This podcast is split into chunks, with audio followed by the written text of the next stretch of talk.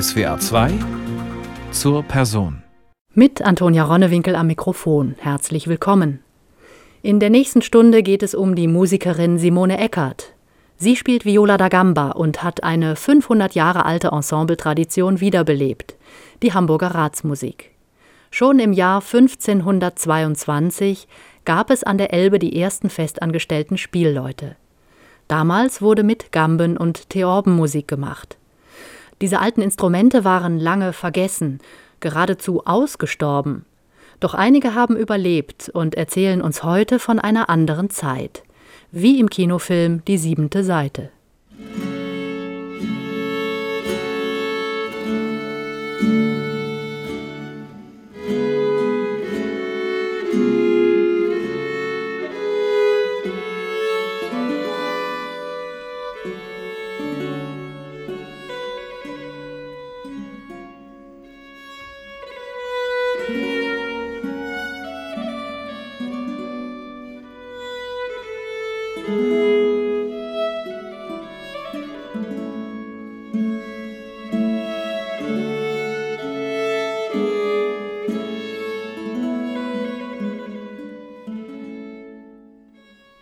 Barock und exotisch, so sieht die Viola da Gamba aus. Die Spielhaltung ist ungewöhnlich, wie bei einem Cello ohne Stachel. Ungewohnt ist aber vor allem der Klang der Gamben. Was sind das für Klänge, habe ich Simone Eckert gefragt. In einem Videogespräch suchen wir gemeinsam nach Antworten. Denn die Gambistin will natürlich auch wissen, wie andere ihr Instrument hören. Auf mich wirkt der Klang der Viola da Gamba sehr zart und silbrig, hell, obertonreich, geheimnisvoll, schwerelos und manchmal auch ein bisschen unwirklich. Simone Eckert beschreibt ihr Hörerlebnis so. Das sind Klänge, die mich faszinieren, weil die wirklich aus dem Instrument kommen und ich benutze nur ein bisschen Bogentechnik, um mit diesem Instrument zu sprechen.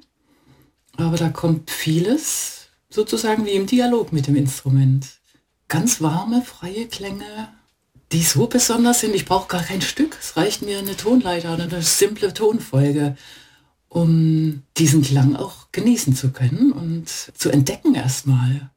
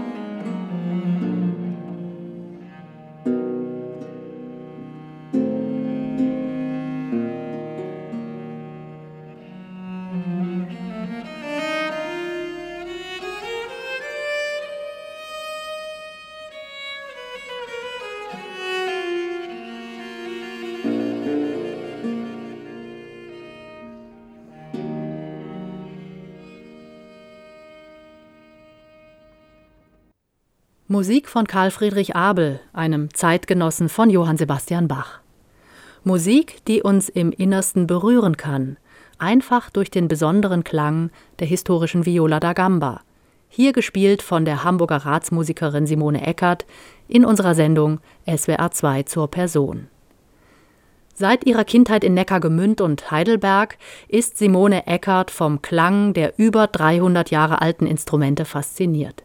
Unendlich viel Zeit verbringt sie bis heute damit, diese Vorläufer der heutigen Violoncelli neu klingen zu lassen. Eine große Herausforderung, denn sie spielt nicht nur eine Gambe, sondern gleich mehrere verschiedene. Gamben gibt es nämlich in jeder Stimmlage. Es gibt kleine, die so hell klingen wie Geigen, mittlere, die der Alt- und Tenorlage entsprechen, und große, die Bariton und Bass spielen. Simone Eckert hat in ihrem Übezimmer gleich mehrere Originale gesammelt. Museumsreif und doch spielbar. Ich habe fünf historische Gamben hier in diesem Zimmer, die mich auch immer inspirieren, die aus verschiedenen Regionen stammen und deswegen auch so verschiedene Klanglichkeiten mit sich bringen und die mir dann auch eine Idee vermitteln, wie in diesen Regionen musiziert wurde. Zum Beispiel ein Pas de aus Paris von 1748, das mit Sicherheit damals dort in den Salons gespielt wurde und heute vermutlich auch nicht viel anders klingt als vor 300 Jahren. Eine andere Gambe ist im Geburtsjahr von Johann Sebastian Bach gebaut worden, 1685. Sie ist etwas kleiner als ein modernes Cello, ovaler in den Rundungen, oben spitz zulaufend. Mit sieben Seiten aus Darm bespannt und am Griffbrett und Seitenhalter reich verziert mit weiß schillernden Blüten und Ranken. Die haben tatsächlich ihren Ursprung in den Niederlanden, in niederländischer Intarsien und auch Spitzenarbeit. Das ist, dieses Dekor ist im 17. Jahrhundert aus den Niederlanden dann nach Hamburg geschwappt und in den Instrumentenbau eingeflossen. Ein Instrument, was wirklich so analog ist sozusagen. Das besteht wirklich nur aus Holz, Darm, Pferdehaar, alles organische Stoffe. Das ist so aus der Zeit gefallen, so anachronistisch in unserer Zeit, aber äh, ja, es ist wie ein Zurück zur Natur. So heilsam auch sich wirklich mit diesem Ursprünglichen so intensiv auseinandersetzen zu können. Schmeicheln, singen, seufzen, leise Töne zwischen Lebenslust und Todesangst. Für Simone Eckert öffnen solche Klänge jedes Mal das Tor zu einer anderen Welt, zu unserer eigenen Herkunft und Geschichte, zu Farben, die wir sonst nirgendwo hören, aber auch zu einem Gefühl von Freiheit und Entspannung. Das Interessante an der Gambe ist, dass sie diese Klangqualität entfaltet ohne Druck. Also es ist eigentlich ein Instrument, was über Druck und über Kraft an Qualität verliert. Man kann laut spielen, aber der ideale Klang aus diesem Instrument entwickelt sich tatsächlich über Drucklosigkeit, über Entspannung. Das ist eine dieser Herausforderungen und generell ja eine Weisheit des Lebens, dass alles was gelingt über Entspannung eher gelingt, als wenn ich dran klammere und irgendwas versuche zu forcieren.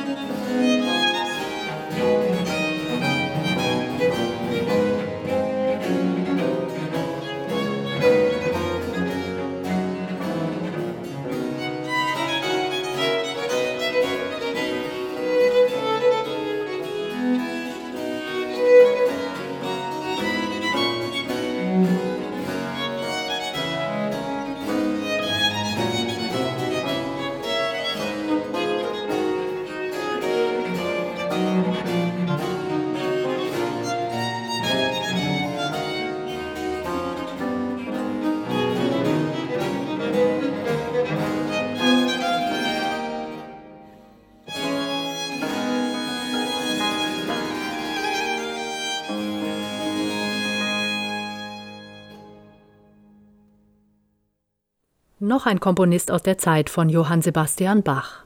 Johann Philipp Krieger mit einer barocken Triosonate, gespielt von Simone Eckert an der Gambe und ihrem Ensemble der Hamburger Ratsmusik. Vor 500 Jahren gegründet und in unserer Zeit von Simone Eckert wiederbelebt. Die Gambe ist in dieser Musik mehr als nur Begleitung mit ein paar harmonischen Basstönen. Sie spielt Melodien im Wechsel mit der Barockvioline. Die Gambe ist ja in Familien gebaut wie Geige, Bratsche, Cello. Habe ich die Möglichkeit, Diskantgambe, Altgambe, Bassgambe zu spielen oder sogar Violone. Das heißt, mit dem Instrumentarium kann ich alle Stimmlagen bedienen. Das ist sehr faszinierend. Also wie Bach auch gerne aus der Mittelstimme, aus der Bratsche heraus gehört hat und seine Sätze konzipiert hat, so kann ich auch als Mittelstimme fungieren und dadurch die Perspektive wechseln. Das finde ich ganz wunderbar. Ich bin nicht fixiert wie ein Primarius im Streichquartett auf ewig dieselbe Rolle, sondern ich kann wirklich durch den ganzen Instrumentalsatz wandern und aus jeder Position heraus habe ich eine tragende Rolle. Also es ist sehr demokratisches Musizieren. Alle Stimmen sind gleichberechtigt und jede hat eine andere Perspektive auf den Gesamtklang. Jede Musikerin, jeder Musiker der Hamburger Ratsmusik soll seine Sichtweise ins Spiel bringen. Das ist der Idealfall für Simone Eckert bei gemeinsamen Proben. In über 30 Jahren Hamburger Ratsmusik hat die Gambistin einen ganz eigenen Ton entwickelt und auch eine eigene Handschrift für das Ensemble. Ich möchte natürlich die ganze klangliche Bandbreite erfassen und ausschöpfen, vom ganz zarten und diesem ätherischen bis hin zum kraftvollen um alle Nuancen, um alle Farben nutzen zu können, ohne je aber forcieren zu müssen. Das möchte ich ausklammern. Und was ich als eigene Handschrift möchte und auch mittlerweile immer zuverlässiger erreiche, ist, dass es immer was Tänzerisches hat. Also eine Bewegung erzeugen, die körperlich ist und die man hören kann. In der französischen Musik des Barock spielt tänzerische Gambenmusik eine große Rolle. Hier entsteht eine neue Spielart der Gambe. Klein und in hoher Stimmlage wie eine Geige, trotzdem weiterhin aufrecht gespielt wie ein Cello. Simone Eckert stellt diese kleine Soprangambe einfach auf ihre Oberschenkel. Es wirkt wie eine Miniatur aus einer Puppenstube. Und es ist tatsächlich so, weil es so winzig ist, ist der Klang noch ätherischer als bei einer Bassgambe. Und die Abstände schrumpfen ja. Und jeder Millimeter, den ich abweiche in der Strichrichtung oder Abstand vom Steg oder was auch immer, rächt sich im Klang und in der Intonation. Und also es ist sehr, sehr empfindliches Instrument, aber das Repertoire belohnt einen für die Mühen, die es mit sich bringt.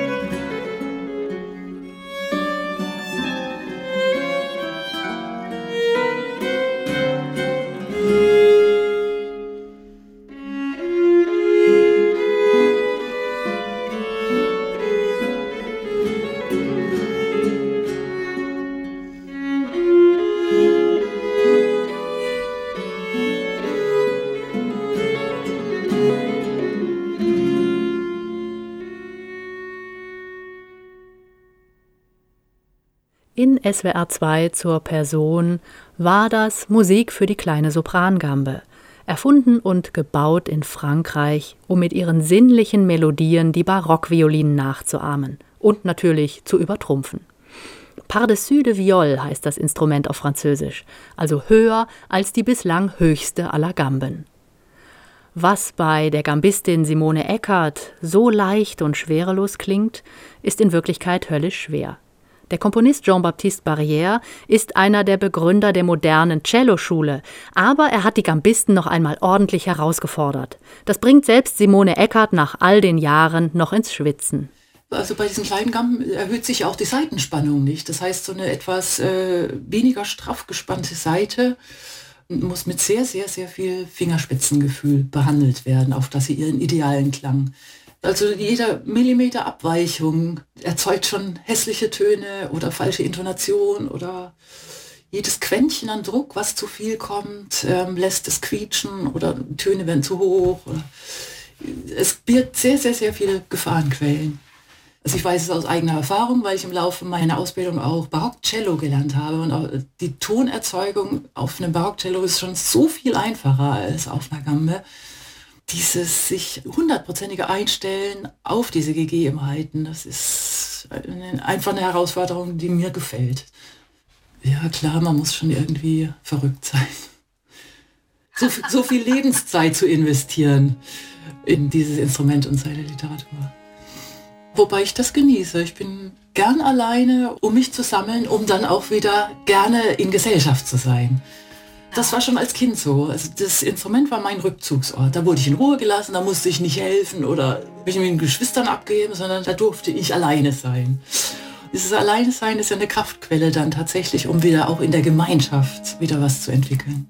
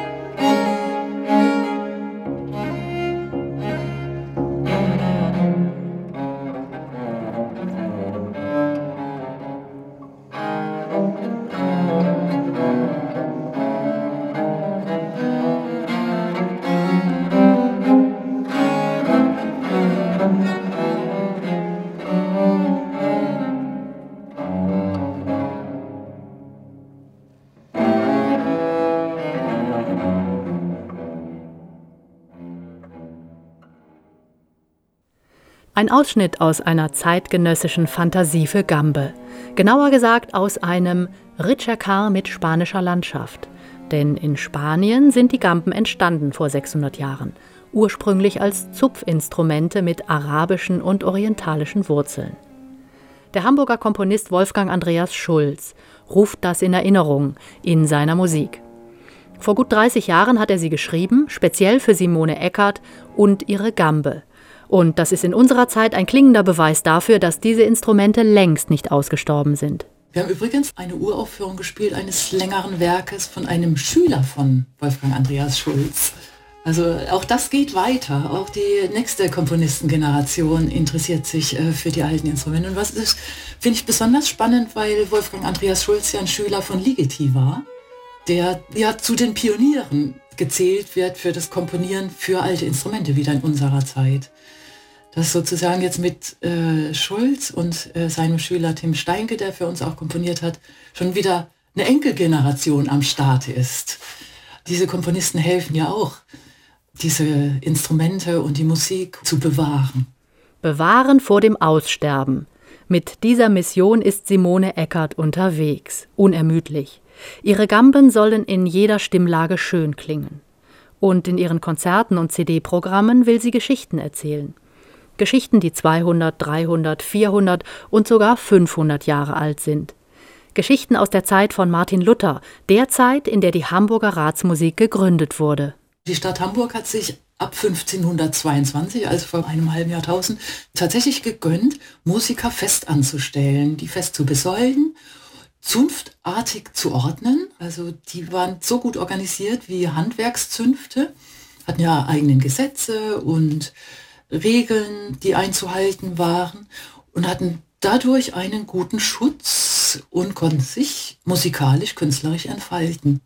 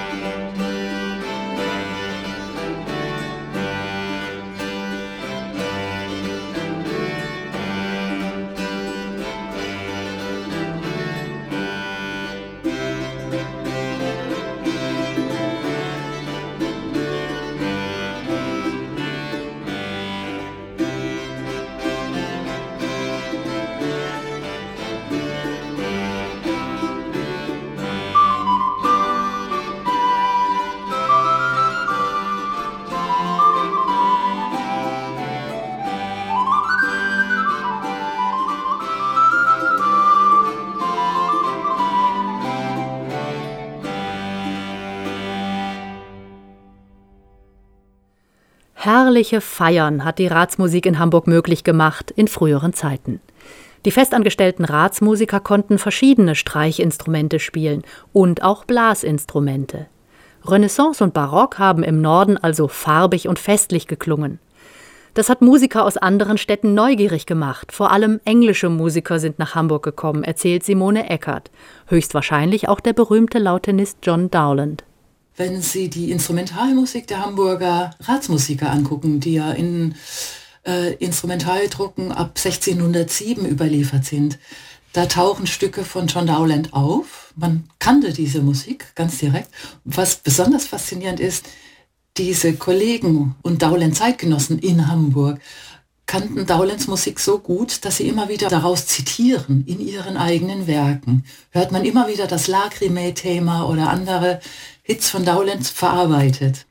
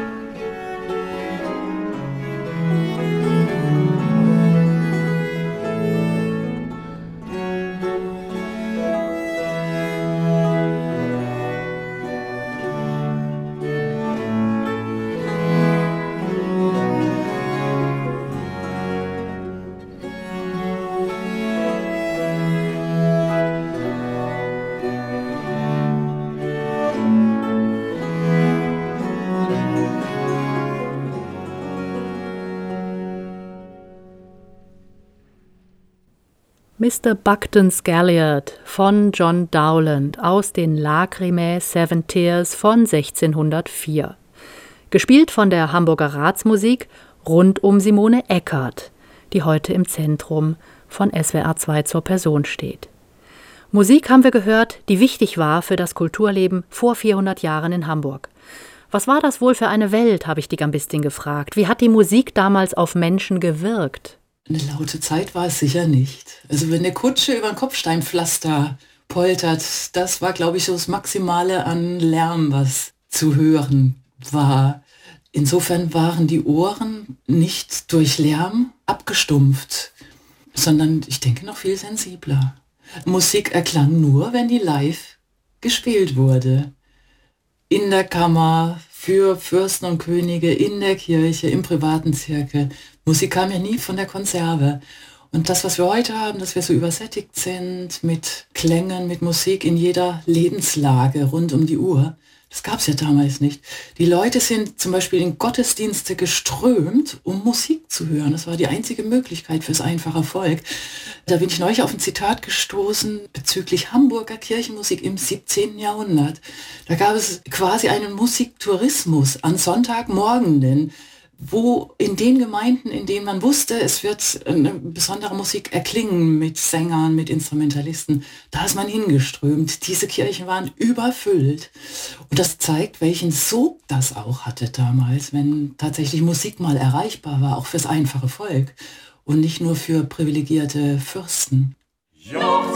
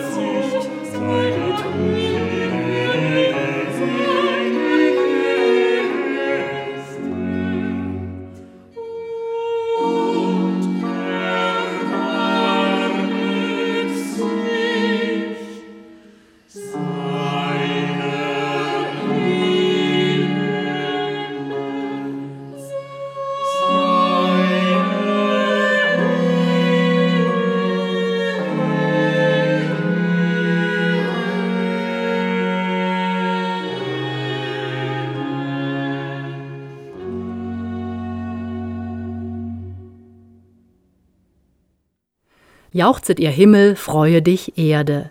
Der Anfangschor aus der gleichnamigen Kantate von Georg Philipp Telemann. Es sangen Dorothee Miels, Hanna Zumsande und Klaus Mertens, zusammen mit der Hamburger Ratsmusik um die Gambistin Simone Eckert. Ulrich Wedemeyer ist seit der Gründung mit dabei, mit Laute, Theorbe und Barockgitarre. Auch Anke Dennert ist seit langem dabei an der Orgel und am Cembalo, ebenso Christoph Heidemann und Gabriele Steinfeld an der Barockvioline. Sie alle halten die reiche Musikgeschichte vergangener Jahrhunderte lebendig, mit Herzblut und mit freiem Engagement. 500 Jahre Musikgeschichte zurückzublicken und auch bedienen zu können mit der Gamme, es bedeutet eine ganz große Vielfalt an Stilen regionaler Art, von der Renaissance über Frühbarock, Hochbarock bis zur Klassik. Mittlerweile spiele ich spätromantische Musik, die für Gambe komponiert worden ist oder zeitgenössische. Das ist ein ganz, ganz großer Reichtum.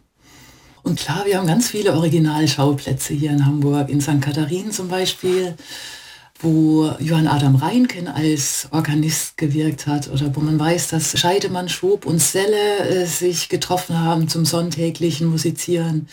Aber es macht mir auch große Freude, andere Originalschauplätze zu erobern. Das ist ein Hobby von mir, die zu sammeln. Ich möchte ja mit jedem Konzert auch eine Geschichte erzählen. Und zum Beispiel haben wir in Meldorf im Dom musiziert und dort habe ich erfahren, dass Christian IV., also der dänische König, mit dem Heinrich Schütz direkt im Kontakt stand, Christian IV. hatte diese Kirche besucht, um die Orgel dort zu hören und zu inspizieren. Also da war sozusagen noch die DNA der Zeitgenossen in diesem Raum. Und das macht was mit einem. Bei mir ist es ein Energieschub. Ich spüre da wirklich ganz viel Kraft. Das ist schon sehr, sehr bewegend. Und ich spüre schon bei jedem Konzert, dass sich die Minen erhellen der Zuhörer im Laufe des Konzerts. Und das ist ja auch mein Ziel. Also manch einer kommt gestresst oder abgehetzt oder müde ins Konzert und äh, wenn sich eine gemeinsame Energie da entwickelt und am Ende nicht nur die Musiker beglückt, sondern auch die Zuhörer, das ist sehr, sehr spürbar.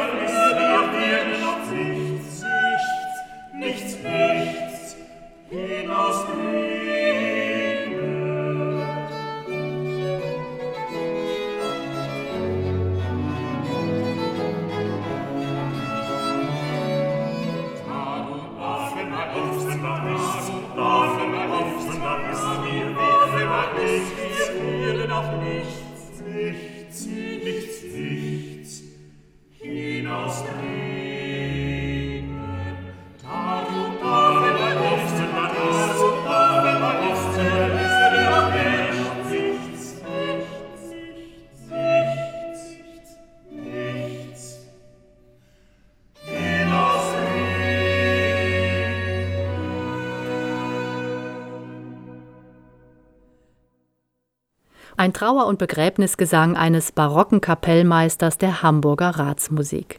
Von Dietrich Becker war das Es ist ein großer Gewinn.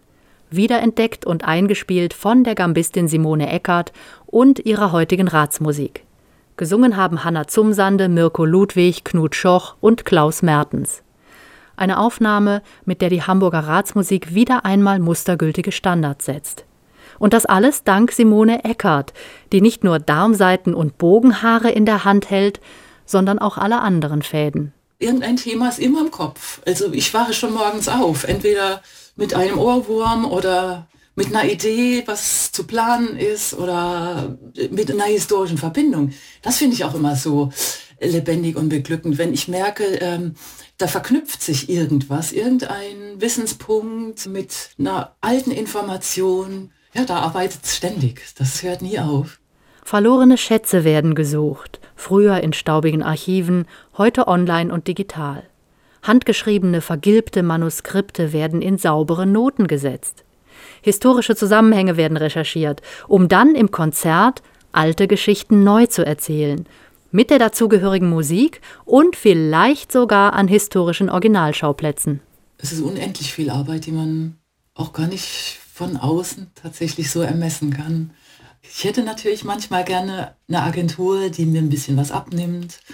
Andererseits tausche ich mich auch gerne direkt mit Veranstaltern aus, weil dann auch wieder neue oder bessere Programmkonzepte entstehen, an denen ich tüfteln kann, was ich unendlich gern mache.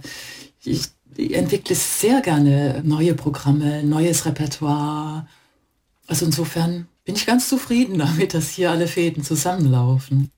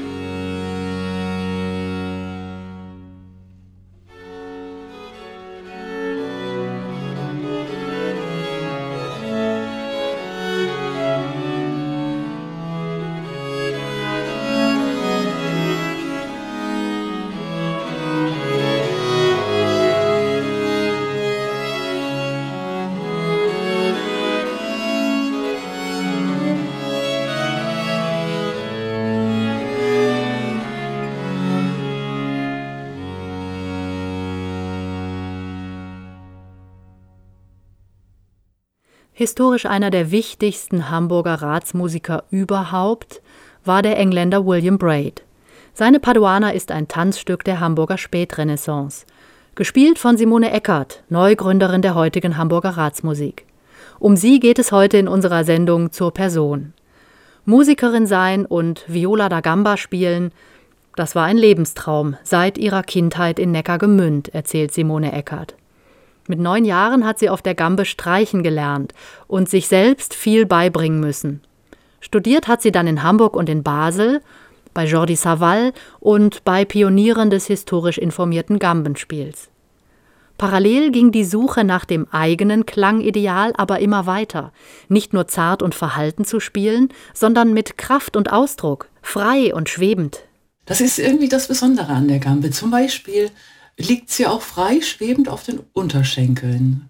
Und man hält sie eigentlich nicht, sondern sie liegt auf den Beinen. Sobald man anfängt zu klammern, macht man das Instrument und seine Möglichkeiten enger. Deswegen hat ja eine Gambe auch keinen Stachel, der sie mit Metall erschwert und mit dem Boden verbindet. Äh, nein, das ist alles sehr, sehr frei. Und da entsteht auch eine Energie, die äh, einzigartig ist, auch das Musizieren für Zuhörer. Es ist ja wechselseitige Energie.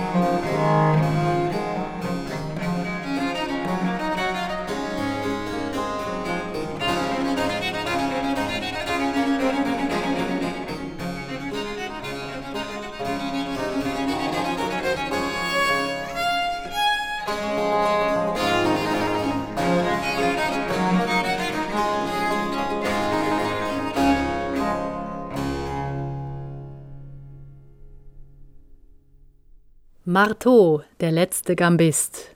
So nennt man Franz Xaver Hammer. Er hat einige Sonaten für die Gambe geschrieben. Sein Geld verdient hat er aber mit dem modernen Cello in der Kapelle von Josef Haydn beim Fürsten Esterhazy. Das war Ende des 18. Jahrhunderts. Wirklich ausgestorben war die Viola da Gamba da noch nicht. Im 19. Jahrhundert haben Enthusiasten dann zum Beispiel Gambenfassungen von Werken Robert Schumanns gespielt. Und im 20. Jahrhundert haben Komponisten wie Ottorino Respighi und George Ligeti die alten Instrumente wiederentdeckt. Das Abenteuer geht also weiter für Simone Eckert. Immer Neues zu entdecken und mir zu erschließen. Das war immer so der Leitfaden und ist es bis heute noch geblieben. Genau wie die Entdeckerlust am Instrument, hin zum idealen Klang und idealen Ausdruck denn das Material bleibt sperrig. Der Bogen trifft auf die Seiten, also Pferdehaar aufgedrehte Tierdärme, und das kann jederzeit herrlich quietschen, kratzen oder pfeifen. Es ist also nie nur spirituell oder abgehoben, Gambe zu spielen, sondern es erfordert immer auch eine enorm technische Präzisionsarbeit. Ich wische nicht nur mit dem Bogen über die Seite. Also das Bogenhaar liegt auf der Seite. Das ergibt eine Koordinate von Seite und Bogenhaar. Die ist winzig klein, Millimeter. Und die zu ertasten in den Bogenfingern, die ja über die Bogenstange auch schon wieder ein Stück entfernt sind von dieser Nahtstelle. Nur dieses Ertasten, bevor der Klang überhaupt erzeugt wird, das ist schon ein Moment des Bewusstseins Schaffens, der ganz, ganz zentral ist. Und wenn ich diesen Punkt fokussiere, dann ist auch jeder Klang, der daraus folgt, fokussiert und genau der Klang, den ich möchte.